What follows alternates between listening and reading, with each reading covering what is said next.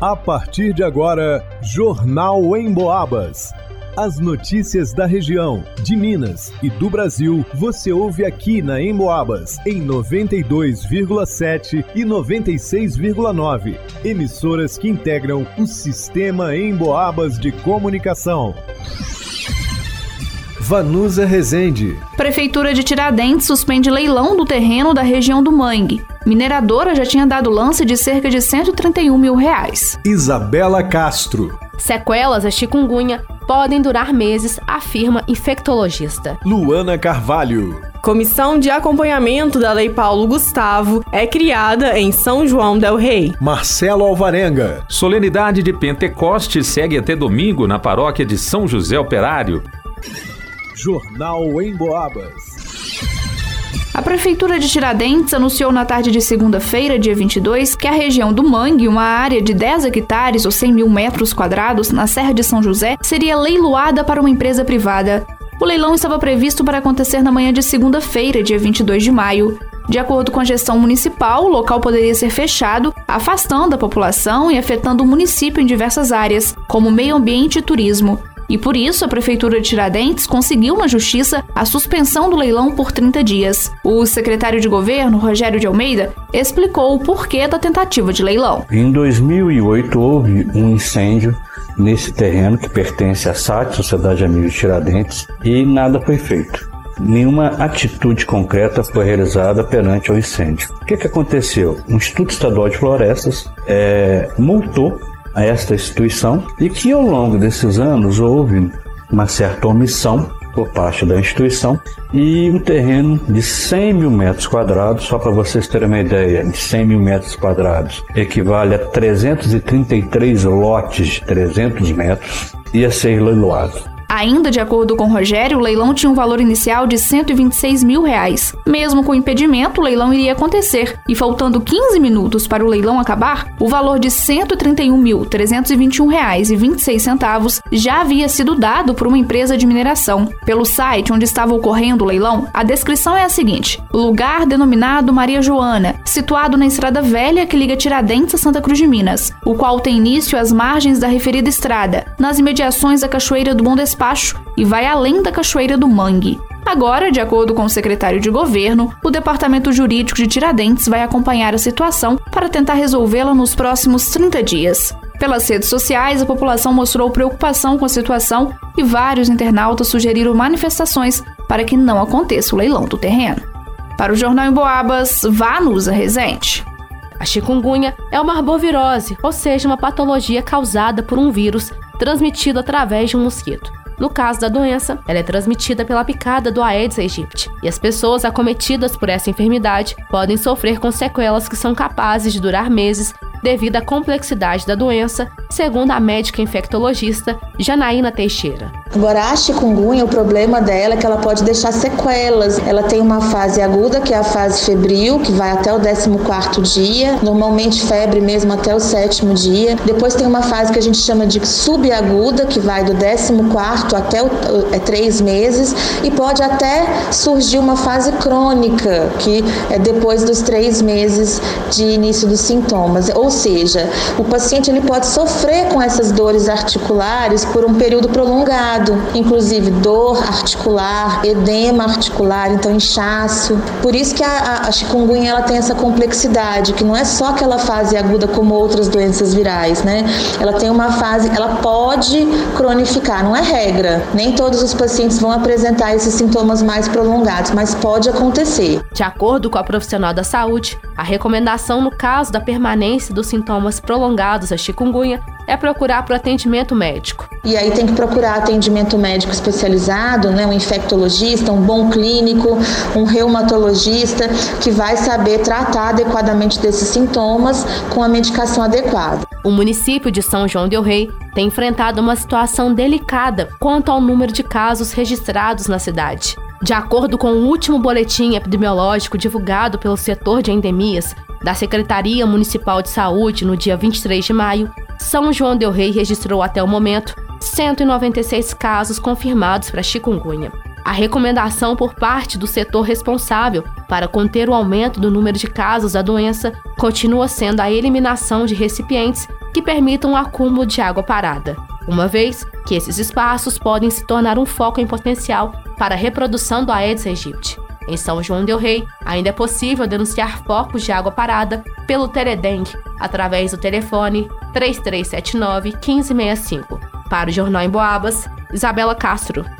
Depois de duas audiências públicas e uma reunião com agentes culturais, foi criada a Comissão de Acompanhamento da Lei Paulo Gustavo na cidade de São João del Rei. A comissão de acompanhamento, em consonância com a Secretaria e o Conselho de Cultura, visando a elaboração do plano de trabalho, indicará os editais de fomento adotados na cidade, sendo efetivo instrumento de instâncias consultivas e de diálogo para a construção e definição de diretrizes de viabilização da execução da lei no município, composta por membros representantes da sociedade civil, como ressalta Monique Silva. A comissão ela foi criada em audiência pública pelos artistas, pessoas envolvidas com a artes, porque foi sentida a necessidade, até porque a lei é, prevê esse tipo de comissão para poder acompanhar os trâmites da lei Paulo Gustavo. Então ela foi criada com o intuito de acompanhar, trazer transparência aí para os artistas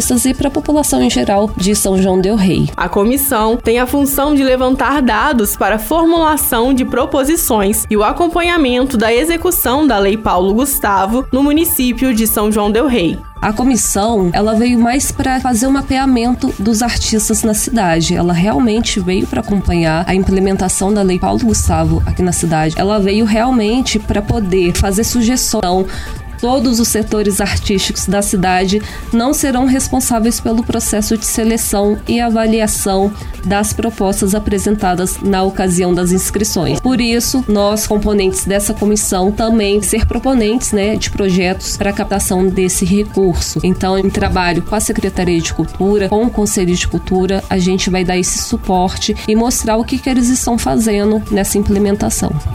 A participação na comissão é voluntária e sem remuneração, e os integrantes da comissão poderão concorrer aos editais referentes à lei. Monique reitera o convite. Conhece algum artista da cidade, seja da, da área carnavalesca, do teatro, da música? Ah, o amigo do, do meu sobrinho faz parte, ele é cantor. Ah, ele faz dança. Avisa, gente, de fazer o cadastro, de entrar nas nossas redes sociais, seguir tanto a secretaria como a comissão dos artistas. Toda semana a gente tem reunião para poder repassar as demandas dos envolvidos na área cultural, a, a Secretaria de Cultura, ao Conselho Conselho de Cultura fazer parte dessa implementação da Lei Paulo Gustavo. Os interessados podem obter mais informações pelo Instagram da Secretaria, que é o arroba SjDR, pelo Instagram da Comissão de Acompanhamento da Lei Paulo Gustavo, arroba LeiPGSJDR, diretamente na sede da Secretaria, localizada à Rua Santa Teresa, que fica ao lado do Cemitério do Carmo, número 127, na casa mais antiga da cidade, das 8 da manhã às 2 horas da tarde, ou ainda pelo telefone 3372 7338. Para o Jornal em Boabas, Luana Carvalho. Pentecostes é uma celebração religiosa cristã que comemora a descida do Espírito Santo sobre os apóstolos de Jesus Cristo, 50 dias após a Páscoa, dando a eles a coragem e alegria plena para o anúncio do Evangelho. É uma das datas mais importantes do calendário litúrgico cristão juntamente com a Páscoa e o Natal. Até sábado, dia 27, a paróquia de São José Operário no Tijuco celebra a data com recitação do terço, orações da novena e Santa Missa todos os dias, no Centro de Pastoral Monsenhor Juvenal. Já no domingo de Pentecostes, dia 28, haverá adoração ao Santíssimo Sacramento, das 9 da manhã às 7 da noite no mesmo local, sendo que às 8 da manhã e às 7 da noite haverá celebração de Santa Missa. Às 9 e meia da manhã, a missa será na igreja de Nossa Senhora da Rosa Mística. Outras informações pelo telefone 3371 1302.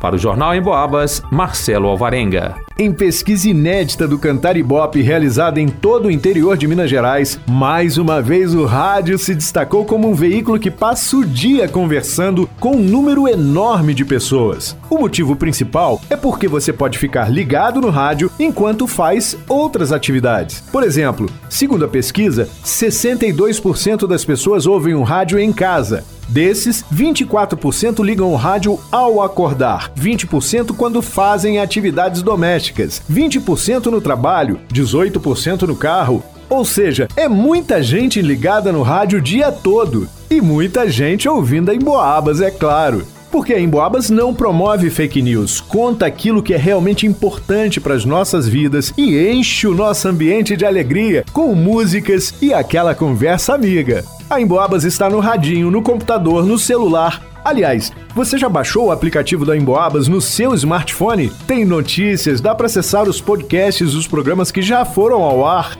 E pode ouvir ao vivo a Emboabas 92,7 se gosta de mais informação, ou a Emboabas 96,9 se gosta de mais música. É muito fácil, só acessar a sua loja de aplicativos no smartphone e procurar Rádio Emboabas. Vai lá!